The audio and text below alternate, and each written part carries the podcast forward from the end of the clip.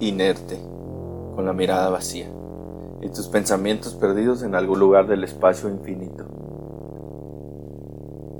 Soy maldad pura, o pura maldad. ¿Qué te duele más, el alma o el cuerpo?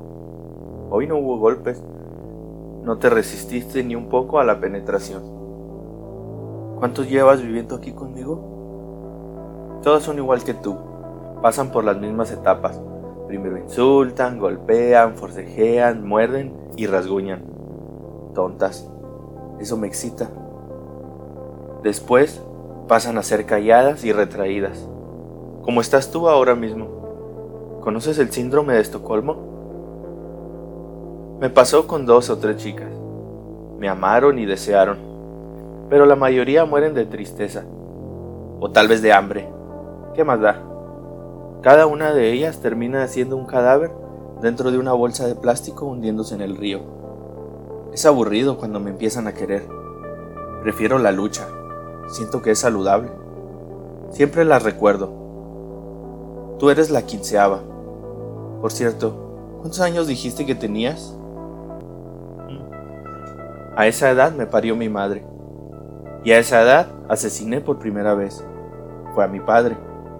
¿O mi abuelo? Creo que eran la misma persona.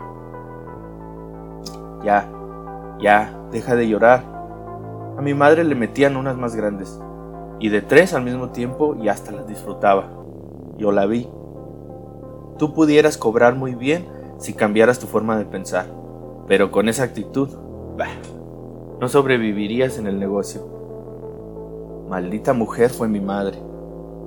No recuerdo cuál era su argumento, pero me obligaba a verla trabajar.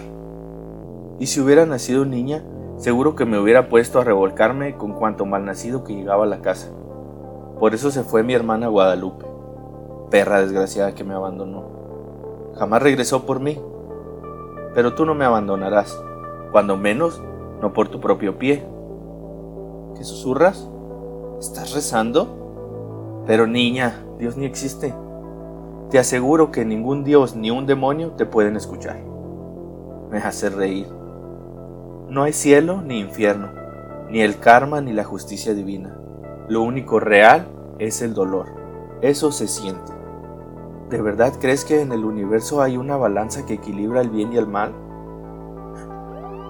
¿Escuchas eso? ¿Son sirenas? Vaya, en eso sí puedes creer, ¿eh? En las casualidades. Estaba hablando de justicia y se aparecen las patrullas rodeando mi casa. Policías ilusos. Te aseguro que ellos sí creen en todas esas bobadas. ¿Sabes cuál sería mi castigo por violar a 15 niñas como tú? Si es que se considera violación haberles metido este minúsculo pene. Podría ser grave, ¿no? y sin contar los asesinatos. Ah, pues a la mierda con su justicia, su karma, su cielo y su infierno. ¿Dónde está mi escopeta? Hace para un lado, niña, que mi sangre va a salpicar toda la habitación.